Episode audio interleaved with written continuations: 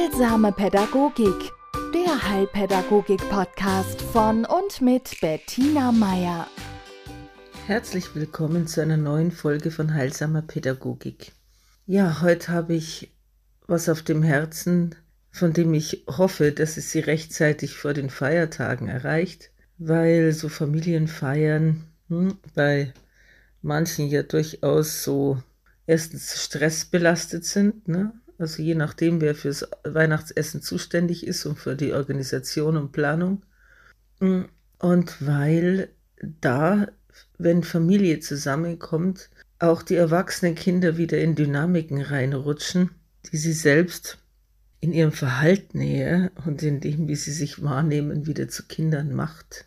Wo aber auch vielleicht äh, ja, alte Verletzungen oder alte Wunden wieder aktiviert werden. Und die gibt man dann nicht an den Verursacher, an den ursprünglichen zurück, sondern man wendet sich um und gibt es eine Stufe weiter unten ab, in der Regel bei den Kindern. Hm? Weil wir in diesen Dynamiken Mama, Papa, Kind, das dann auch noch Mama, Papa, Oma, Kind oder Opa, Kind ist. Also das äh, wird erweitert um eine Generation und äh, wenn wir uns fühlen wie die Kinder, tja, dann wenden wir uns an den nächstschwächeren und das sind die eigenen Kinder. Das ist, ist irgendwie ein Reflex. Ja? Und deswegen, also, eine Freundin von mir wurde Zeuge, wie, wie ihr Schwager die kleine Tochter, sieben Jahre alt, über die er sich geärgert hatte, weil sie hat für eine, was weiß ich, Heimat- und Sachkunde-Probe in der zweiten Klasse, ja, nicht so gelernt, wie sich das die Eltern vorgestellt hatten, beide, sondern hat halt, was weiß ich, getrödelt oder hat erst einen Tag vorher gelernt. Keine Ahnung. Auf alle Fälle fing der, der Papa an, also eine Schimpftirade loszulassen, von wegen, also sie würde schon sehen, was sie davon hätte und was das für eine Note würde und er könnte ihr jetzt schon garantieren oder jetzt schon versprechen, ganz egal, also für jede, für jede Note, also was weiß ich, wenn das eine 3 oder eine 4 wäre oder sonst was, also für alles, was sie schreibt, äh, welche Note das wird, dann bekommt sie für diesen Tag Tabletverbot. Ja? Gott sei Dank fiel, ist seine Frau wirklich intelligent und der fiel dann auf, dass das, was ihr Mann sagt, beinhaltet, die Tochter würde auch bei einer Eins einen Tag Tabletverbot bekommen, was jetzt irgendwie ein bisschen kontraproduktiv ist, um ein Kind zu motivieren, gute Noten zu schreiben. Das hat sie ihm dann auch gesagt und Gott sei Dank irgendwann setzte das, das Hirn wieder ein, das normale Denken und äh, ja, er hat sich dann grummelnd verzogen.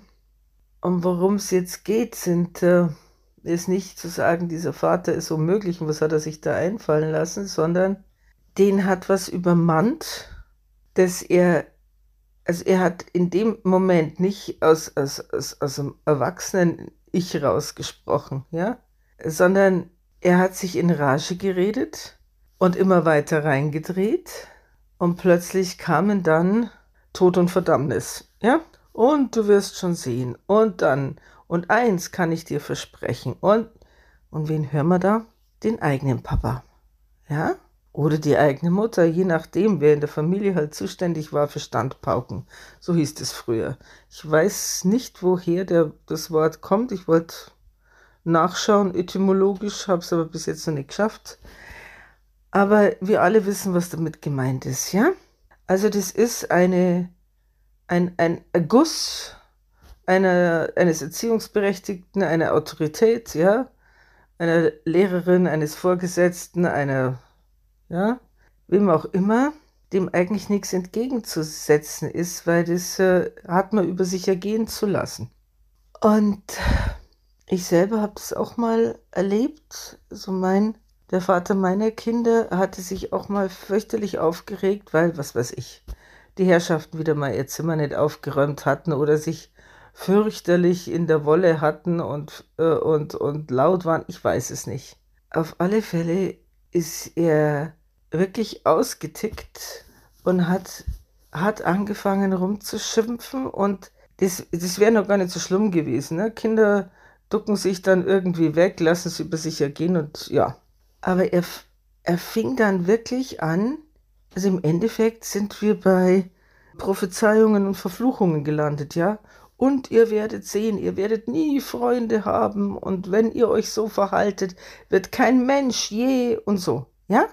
Also er hat sich in Zukunft, er hat sozusagen, was weiß ich, also knapp unter den apokalyptischen Reitern, ja? Sie werden ein Leben in, was weiß ich, sozialer Isolation verbringen und so. Ich war ein Zimmer weiter, weil ich wahrscheinlich gerade irgendwas zusammengeräumt habe, ich weiß es nicht mehr und ich höre das und denke mir, das gibt's jetzt nicht, ja? Was macht er denn da? Und, und er war ein liebevoller Vater, ja? Also, und ein, ein, ein, ein begeisterter Vater. Aber das, was ich da gehört habe, das war, ja, eigentlich du das Mittelalter oder, also, keine Ahnung. Ich bin da dazwischen gegangen, ja? Ich habe geschaut, dass er, dass, dass, ich, dass ich ihn da aus diesem Zimmer rausbringe, ja? Und und habe dann mit ihm geredet, habe hab gefragt, ob er sich zugehört hat, was er gerade gesagt hat. Und das ist der Punkt. Ja, also das ist etwas, wo, wozu ich uns alle ermutigen will. Wir alle laufen Gefahr in der Interaktion mit unseren Kindern, in, dadurch, dass wir Eltern sind, ja, im Zustand von Erregung, im Zustand von Ärger, im Zustand, ja, wenn, und wenn wir uns so massiv ärgern, ist es ja meistens so, dass wir gerade nicht die, äh, die Kräfte und die, die, die mentalen Sperren zur Verfügung haben, die uns sonst davor bewahren, Unsinn zu reden. Aber in solchen Situationen kommen, kommen alte Muster durch, kommen, greift unser Gehirn, glaube ich, automatisch auf das zu, was es gelernt hat unter, ja, was weiß ich, Strafandrohungen, Ermahnungen, also Sätze, die wir gehört haben, als wir Kinder waren. Und die hören wir uns dann plötzlich selber sagen. Und wir haben damals diese Sätze schon gehasst. Ja? Das ist was, das, also ich denke mir, viele Eltern haben das bei sich schon erlebt, dass in so emotionalen Ausnahmezuständen etwas anderes die Kontrolle übernimmt als ihre Liebe zu ihren Kindern, sondern das, was sie an herabsetzenden, und toxischen in ihrer Kindheit erlebt haben. Es sind viele Menschen, die in der Richtung sowas erlebt haben. Ja? Viele Menschen haben auch körperliche Gewalt erlebt. Aber jetzt geht es gerade um diese verbalen Entgleisungen. Und da möchte ich Sie ermutigen und uns alle, sich selber öfter ja, zuzuhören.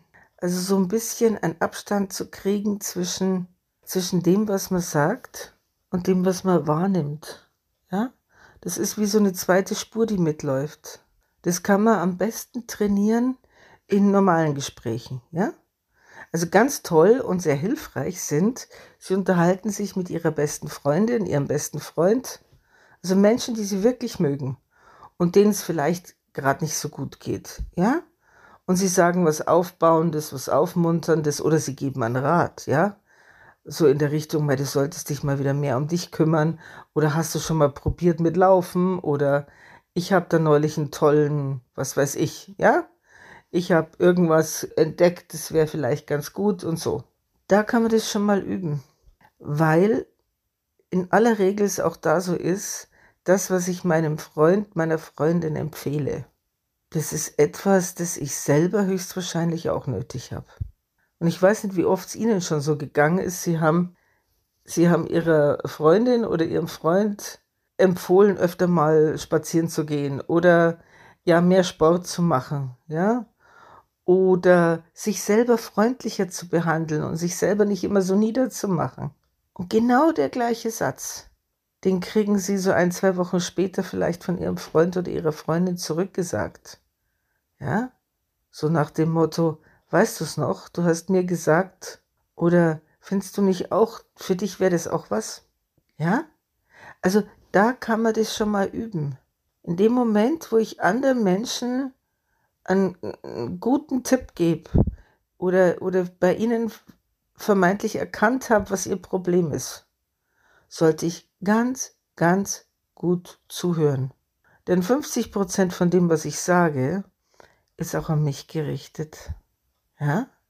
Und wenn es gute Freunde sind, dann merken die sich das, was man gesagt hat und nehmen das, was sie brauchen können, für sich selber und das andere geben sie einem dann zurück bei passender Gelegenheit. Ja?